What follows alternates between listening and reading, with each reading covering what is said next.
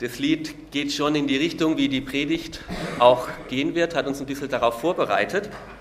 Aber erst noch eine Frage an euch. Welches Bild von Familie habt ihr im Kopf? Wenn ihr an Familie denkt, welche Bilder kommen da euch? Könnte es sein, dass es vielleicht solche Bilder sind? Fröhlich, friedlich, Urlaubsbilder, sauber, entspannt, hübsch.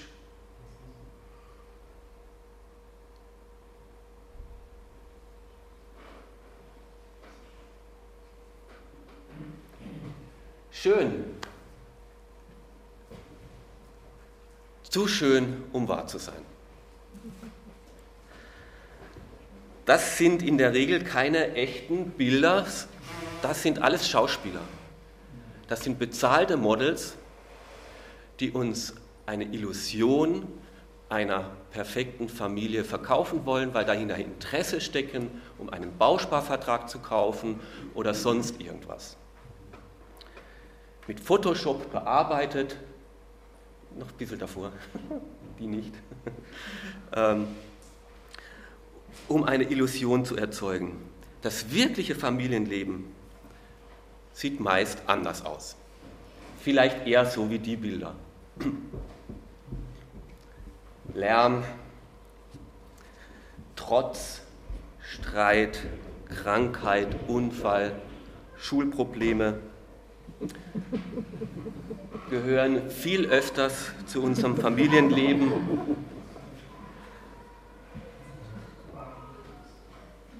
als diese gestellten Postkartenbilder und Bilder aus dem Urlaub. Normalerweise sieht Familienleben eher so aus. Deswegen auch die neue Serie Glaube auch zu Hause. Wie kann Glaube auch in der Familie, auch in meinem Zuhause, in der Realität gelebt, im Alltag gelebt werden? Ernst, wenn er Gottesdienstleitung hat, hat er so einen Standardsatz immer wieder zum Schluss, den wir alle kennen. Nun sind wir am Ende der Versammlung angelangt, der Gottesdienst fängt jetzt erst richtig an. Und das ist richtig, so ist es. Und darum soll es gehen. Abschied von der perfekten Familie ist die erste Predigt in dieser Serie. Die weiteren Predigten und weitere Titel zu dieser Serie findet ihr draußen aus dem Flyer. Die könnt ihr für euch selber mitnehmen oder auch dem Nachbar geben, der vielleicht mit seiner Familie auch nicht ganz so glücklich ist. Bei der Serie soll es nicht darum gehen, dass wir zu einer Bilderbuchfamilie umerzogen werden. Der Papa hat die Hosen an, das Frühstück beginnt mit einer gemeinsamen Andacht. Im Auto hört man natürlich selbstverständlich christliche Musik. Heute Morgen sind natürlich alle rechtzeitig zum Frühstückstisch gekommen. Man hat sich gemeinsam auf den Gottesdienst gefreut. Nachher werden wir miteinander das Mittagessen kochen und gemeinsam den Abwasch machen und dann einen wunderbaren Herbstausflug. Ich habe lange davon geträumt und habe mir diesen Traum inzwischen abgeschmückt.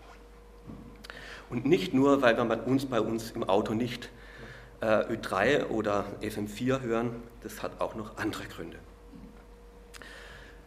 Gott gibt uns aber jede Menge Hinweise in seinem Wort, wie wir als unperfekte Familien den Alltag dennoch bewältigen können und einen wunderbaren Platz in Gottes Auftrag und Plan einnehmen können.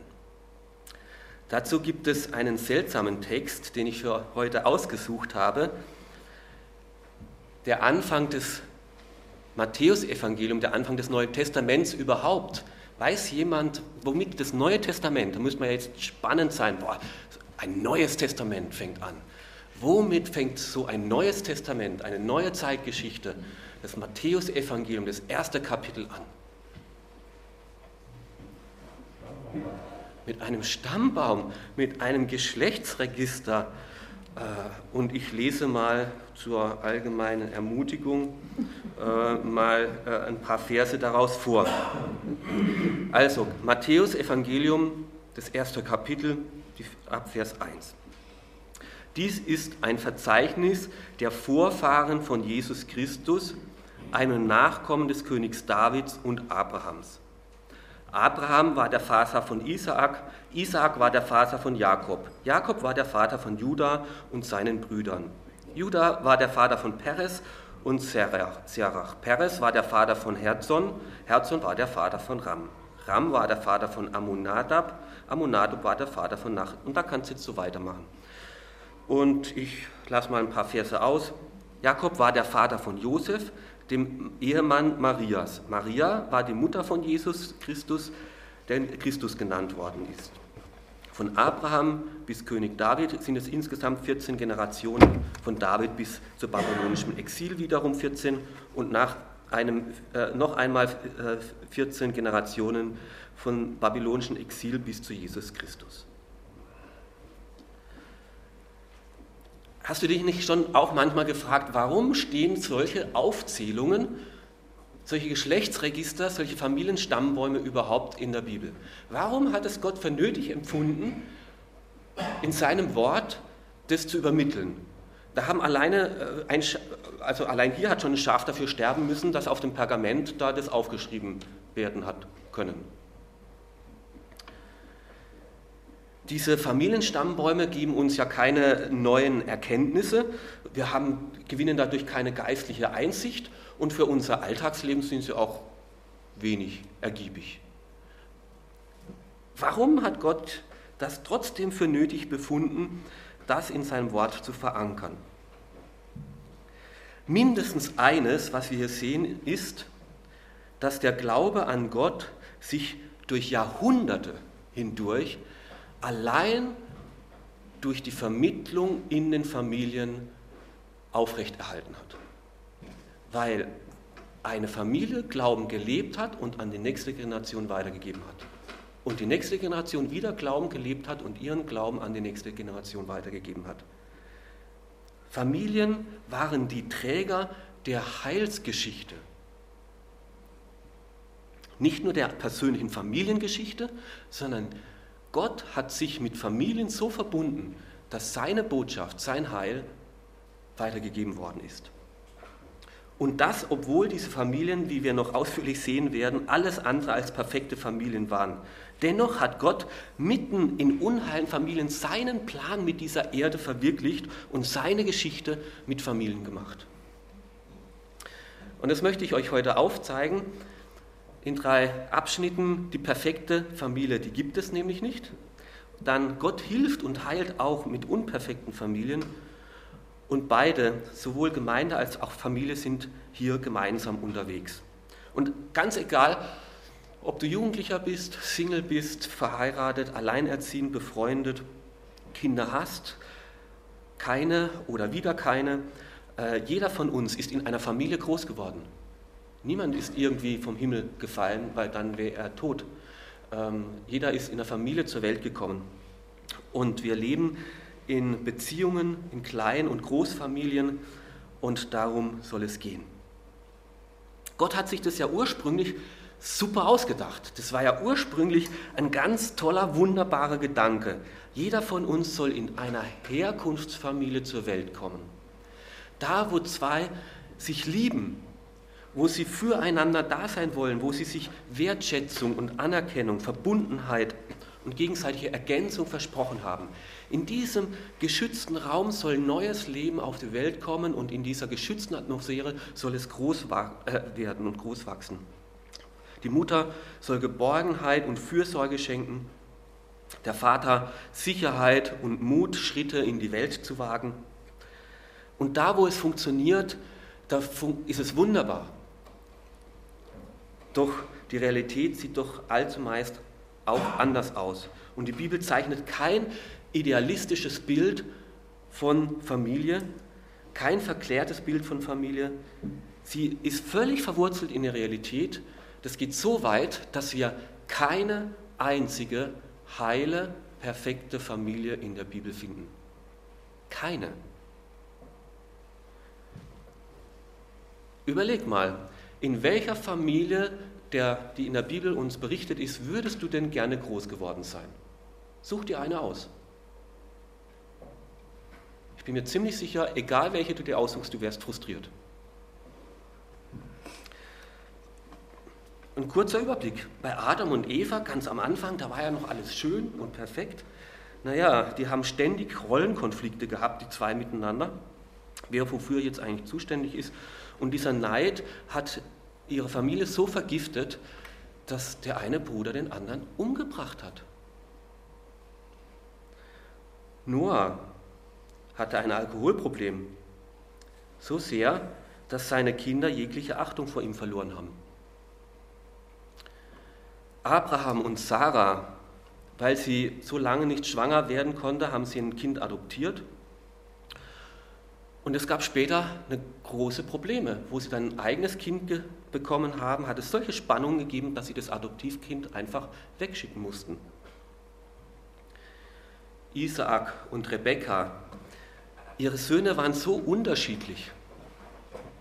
Esau war der Wilde, der vom Vater bevorzugt worden ist. Jakob war der Liebling der Mutter, weil er so sensibel war. Und Heimlichkeiten und Betrügereien und Zwistigkeiten haben die Familie so geprägt, dass sie es miteinander nicht mehr ausgehalten haben und einer fliehen musste vor der eigenen Familie. Jakob hatte zwei Frauen gleichzeitig. Und deswegen hat er auch sehr viele Söhne gehabt, zwölf Söhne. Der jüngste war Papas Liebling, Josef, wurde verwöhnt und verhätschelt, wie das öfters ist bei den Jüngsten, aber von den Geschwistern gemobbt. Missgunst, Streit, Hass, so sehr, dass die den eigenen Sohn in die Prostitution verkaufen. Naja, es wird doch wohl hoffentlich fromme Familien gegeben haben, geistliche Familien. Da wird es doch besser ausgesehen haben, bei den Priestern, vielleicht bei, Elia, äh, bei Eli, der hat die Kontrolle über seine Söhne so weit verloren, dass die im Gottesdienst gerauft und, und sich regelmäßig daneben benommen haben, sodass sich das ganze Volk den Mund darüber zerrissen hat. So sehr, dass Gott eingreifen musste und sie bestrafen musste. Naja, okay, gut, aber vielleicht die Familie auf dem Lande, da sieht es vielleicht besser aus.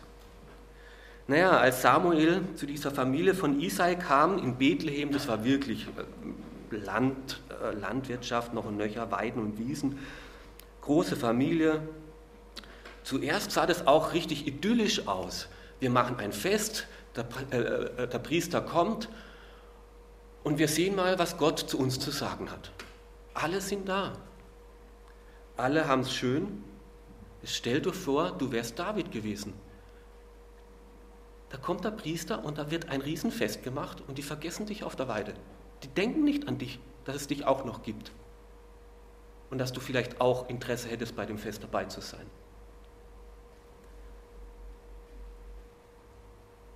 Die Brüder waren missgünstig, haben den Jüngsten ausgegrenzt. Vielleicht hat es David in seiner Familie dann besser gemacht. Also, David war für mich lange Zeit ein großer Held. Ich wäre, aber ehrlich gesagt, inzwischen hat das Bild für mich ein bisschen einen Knacks gekriegt. Ich wäre liebend gern Minister in seiner Regierung. Aber was ich auf keinen Fall gerne wäre, wäre Kind in seiner Familie. Ein begabter Kriegsheld, ein wunderbarer König, ein begabter Musiker und Dichter, aber seine Familie eine einzige Katastrophe. Da passiert sexueller Missbrauch in seiner Familie, er kriegt es mit und er tut als Vater nichts, aber auch gar nichts. Warum nicht? Weil er in dem Gebiet selber blind war bis zum geht nicht mehr, hat selber außereheliche Beziehungen gelebt und gepflegt. Und sein Sohn, sein ältester Sohn, macht dann einen Putsch, einen Aufstand gegen den eigenen Vater, vertreibt den eigenen Vater aus Amt und Haus und muss nachher noch dafür mit dem Leben bezahlen. Also wirklich keine heile Familie. Naja, aber kommen wir mal ins Neue Testament. Da gibt es doch diese heilige Familie, diese Familie von Josef. Maria und Josef, die waren doch sicher diese heile, heilige Familie. Nun ja, also wenn man das als heil bezeichnen kann, dass man ein zwölfjähriges Kind drei Tage im Tempel vergisst, heute müsste man das beim Jugendamt melden. Vorher müsste, äh, sind sie natürlich auch als Flüchtlingsfamilie im Ausland groß geworden. Die ersten Jahre hat Jesus keine Heimat gehabt. Im Ausland einfachste Verhältnisse entwurzelt. Der Josef muss auch sehr, sehr früh verstorben sein, weil wir ihn dann äh, ab dem zwölften Lebensjahr auch von ihm nichts mehr hören. Maria musste Jesus und seine vier Brüder und mindestens zwei Schwestern alleine großziehen, als alleinerziehende Mutter. Josef musste sehr, sehr früh, äh, Jesus musste sehr früh erwachsen werden und für das Familieneinkommen mitsorgen. Er hat den Beruf des Vaters dann übernommen. Und die ersten Jahre ging es auch noch gut, bis auf einmal dieser Jesus einen Aussetzer hatte, einen Spleen hatte. Der hat gesagt, ich vertschüss mich jetzt von meiner Familie, ich leg, tu den Zimmermannsnagel, also einen Zimmermannsberuf an Nagel hängen und mit zwölf zwielichtigen Gestalten tingelt der durch Israel. Das ganze Dorf redet schon. Hast du schon gehört, der Älteste von der Maria ist völlig ausgetickt? Der lässt es sogar zu, dass die anderen ihn als Gottes Sohn an, äh, anbeten. Das war sowas von peinlich für die. Ihr eigene. Und als der dann zu ihnen im Dorf in der Nähe kam, da wollten die den zwangseinweisen. Die wollten den ehrlich aus dem Verkehr ziehen und da lesen wir im Markus Evangelium Kapitel 3 Vers 21, er hat doch den Verstand verloren. Sagen die Geschwister zum Bruder Jesus. So viel zur heilen Familie. Ich habe wirklich nachgeforscht und nachgeschaut. Die perfekte, die heile Familie in der Bibel gibt es nicht. Die Bibel zeichnet ein sehr realistisches Bild von Familie. Würden diese Familien zu uns in die Gemeinde kommen, ich würde sie am liebsten zuerst mal zur Familientherapie zum Karl Helmut schicken. Die meisten der Leiter würde ich nicht als Ältester berufen wollen.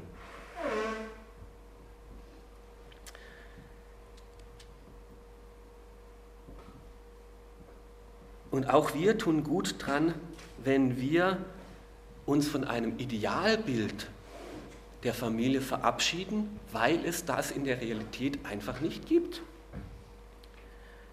Und Gott möchte gar nicht, dass wir zu einer idealen, heilen Familie werden.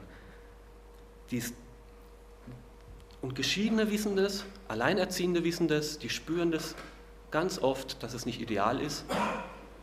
Und auch die, die nach außen hin diesen Eindruck erwecken könnten, dass es das vielleicht gibt, das ist auch gut, wenn die ehrlich werden zu sich und sich auch von diesem Idealbild verabschieden. Gott hat kein Interesse, uns ein schlechtes Gewissen zu machen und das wollen wir auch durch die Predigtserie nicht, uns da ein Idealbild hinzustellen und dem müssen wir jetzt alle nacheifern. Das ist wie die Karotte, die an der, am Stecken vor dem Esel dahergeführt wird, immer hinterherhecheln und nie erreichen. So ist Gott nicht. Wenn dein Zuhause nicht perfekt ist, herzlich willkommen im Club. Du bist nicht falsch, sondern du bist ganz normal. Wenn es bei dir zu Hause auch immer wieder drunter und drüber geht. Und die Wahrheit ist einfach, Familienleben ist chaotisch, Erziehung ist schwer. Wir sind Sünder, wir machen Fehler, auch und gerade in unseren Familien. Und so brauchen wir auch gar nicht so viel Angst haben voreinander, wenn wir von unseren Kämpfen im Familienalltag erzählen, bei den anderen sieht es mit allzu großer Wahrscheinlichkeit auch nicht viel besser aus. Natürlich kann es nur der Einstieg in die Predigt sein oder der erste Teil. Der zweite Teil ist, Gott hilft auch unperfekten Familien. Das Idealbild von Familie, das wir uns selber von ihr machen, aber wahrscheinlich werden wir es nie erreichen und das ist gut so. Das müssen wir auch gar nicht erreichen. Gott kommt auch mit unperfekten Menschen und auch mit unperfekten Familien ganz gut klar. Ich habe mich schon gefragt, warum hat es Gott so gemacht, dass er, kein, dass er solche chaotische Familien in der Bibel aufschreiben lässt und überliefern lässt? ich habe gedacht, wahrscheinlich uns zur Hoffnung, weil das macht Hoffnung, dass Gott auch in unserer Familie noch zurechtkommt und seine Geschichte auch mit uns machen kann. Gott hat kein Interesse, uns ein schlechtes Gewissen zu machen. Vielmehr möchte er seine Geschichte, gerade auch in unperfekten Verhältnissen, in verzwickten Familienverhältnissen hineinprägen, dass Friede und Harmonie auch im Chaos sich ausbreiten kann. Dass Glaube zu Hause und seine erneuernde Kraft sich entfalten kann. Viele von uns glauben immer noch an den Mythos, wir müssten zuerst zu guten Eltern werden, bevor er uns gebrauchen kann. Das ist eine Lüge, das stimmt nicht. In Wirklichkeit möchte Gott gerade in unserer Unperfektheit hineinkommen und unsere Unvollkommenheit und Verletzungen heilen. Sobald wir Gott in unsere unidealen Geschichten hineinlassen, da kann er mit seiner heilenden Kraft, mit seiner Versöhnungskraft, mit seiner Veränderungskraft wirken. Das sehen wir in der Bibel. Obwohl Noah längst nicht in allen Bereichen ein ideales Vorbild war für seine Kinder, hat er doch diesen Glaube an diesen Gott, der zu ihm gesprochen hat, seinen Kindern so weitergeben konnten, dass seine Söhne Sem, Ham und Japhet jahrelang mit ihm an der Arche mitgebaut haben. Das hätten sie nicht müssen. Aber dieser Glaube hat auch in ihnen ihr Herz berührt. Obwohl Abrahams Ehe sehr schwierig war und einmal er seine Frau sogar einem anderen Mann angeboten hat, dennoch hat sein Sohn an dem Vertrauen an diesen Schöpfergott, der fürsorglich auch um, sich um ihn kümmert, an den Zusagen festgehalten. Obwohl Jakob mit List und Betrug seinen Bruder völlig sich zerstritten hat mit ihm, hat Gott in diesem Leben seine Gnade und seine Fürsorge so hineingegeben, dass er im Laufe des Lebens mit Gott erkannt hat, dass mehr als Wohlstand und Besitz der geistliche Segen ist und er fähig war und bereit war, sich mit seinem Bruder wieder zu versöhnen. Auch bei Josef und seinen Brüdern, wo es so schwere Übergriffe gab und so ein kaputtes Familienverhältnis, wo so tiefe Verletzungen passiert sind, ist, hat Gott es dennoch möglich gemacht, dass Friede und Vergebung und Versöhnung in dieser Familie geschehen ist. Und Gott schafft es immer und immer wieder, auch in unheilen Familien, dass Segen von einer Generation zur nächsten Generation vermittelt und weitergegeben wird. Dass man Mut macht vom Leben, Mut macht zum Glauben, Mut macht, sich auf den himmlischen Vater einzulassen und mit ihm zu leben hunderte von Jahren, wo wir nichts lesen, wurde aber von Familie zu Familie, von Generation zu Generation dieser Glaube gelebt und an die nächste Generation weitergegeben. Bis dann schließlich die Eltern von dem Mose auf einmal tauchen sie auf in, in der Verbannung, in, in, in der Sklaverei und da ist lebendiger, tiefer Glaube an Gott da in dieser Familie. Und trotz staatlichem Gebot treiben sie ihren Sohn, den Mose, nicht ab. Sie leisten zivilen Ungehorsam und haben mit dem Geheimdienst des Pharaon zu fürchten und verstecken ihn aber. Gott schafft auch in unheilen Familien, wo Mütter überfordert sind, wo sie kaum wissen, wie sie es schaffen sollen, dass Gott gnädig ist und auch alleinerziehende Mütter Geborgenheit, ihren Kindern vermitteln können, ein Vertrauen in den himmlischen Vater, der auf ihre Kinder schaut. So war es bei Samuel, ein wunderbarer Mann von einer alleinerziehenden Mutter. Gott schuf es auch in der Familie, äh, schenkt es auch in der Familie von Jesus. Obwohl sie ihn anfänglich ablehnten und ihn zwangseinweisen wollten, gab es nachher Erkenntnis. Es stimmt, was von ihm gesagt wird. Er ist wirklich der Messias und aus den leiblichen Geschwistern wurden geistliche Geschwister. Und Jakobus, sein Bruder, wurde zum ersten Gemeindeleiter in der Gemeinde in Jerusalem. Gott gebraucht unvollkommene, unheile Familien, um in dieser Welt zu zeigen, dass er lebendig ist und hilft und heilt. Ich finde das tröstlich, denn wahrscheinlich wird auch meine Familie nie zu einer Idealfamilie, keiner Bilderbuchfamilie, und wenn ich sie mir noch so sehr erträumen würde. Vielleicht kommst du selbst aus einer Familie, die alles andere als ideal war und dann entsteht umso mehr der Drang, in der eigenen Familie es umso besser zu machen. Ich mache jetzt es viel besser und wahrscheinlich machst du auch manches besser und anders als deine Eltern. Aber wir machen auch manches auf einer anderen Stelle wieder wahrscheinlich falsch.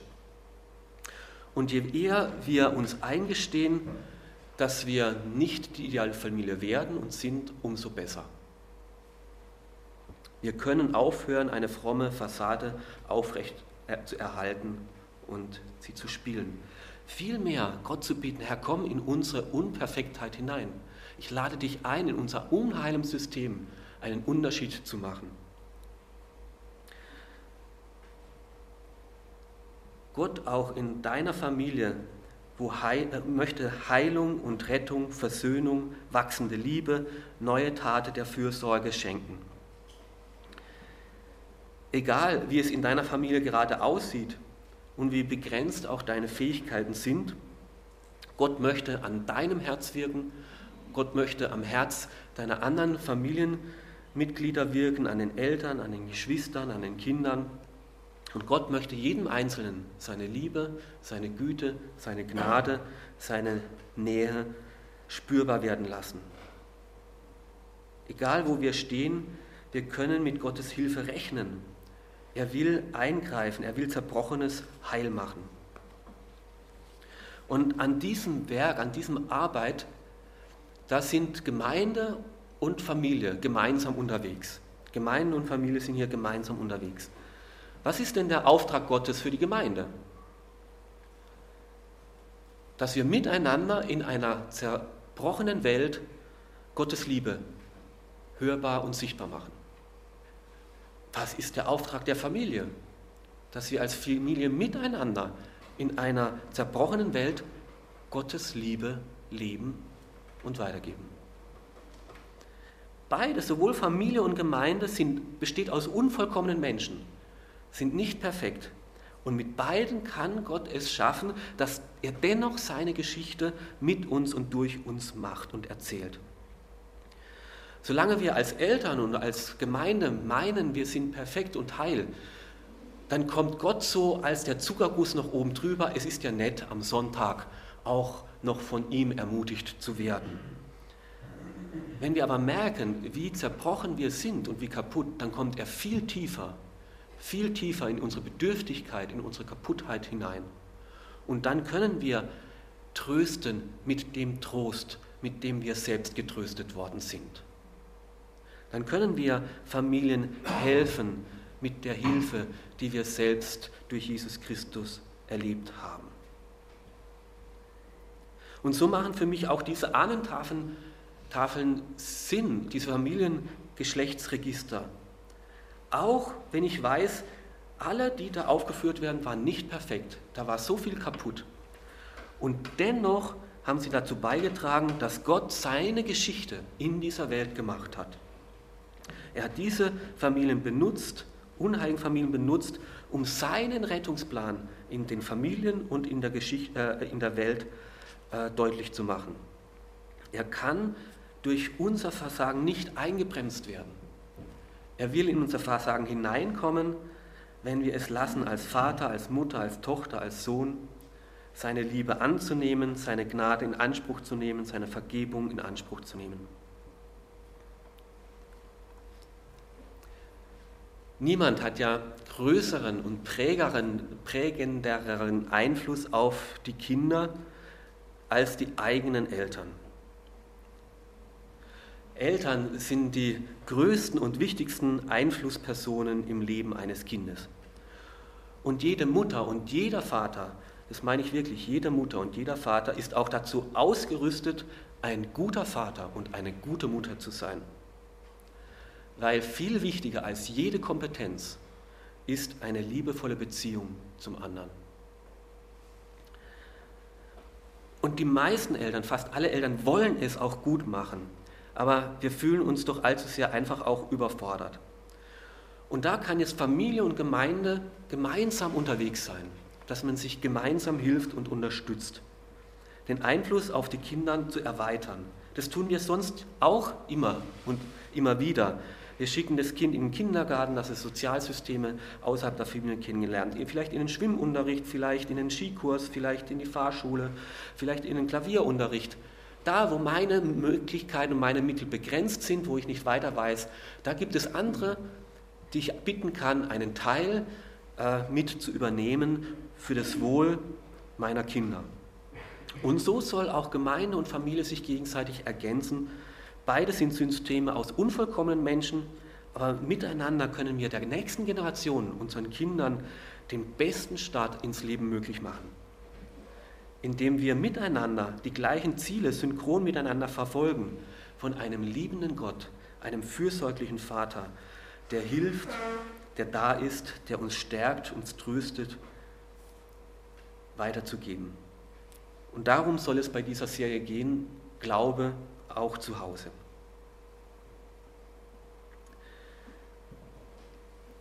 Zusammenfassend zum Schluss. Ich hoffe, dass es nicht allzu schlimm ist, wenn ich heute dein Idealbild von Familie etwas angekratzt habe. Und das ist die christliche Familie und manche meinen ja eben von denen, die da vorne stehen, da ist es dann sicher besonders ideal, dass es die nicht gibt.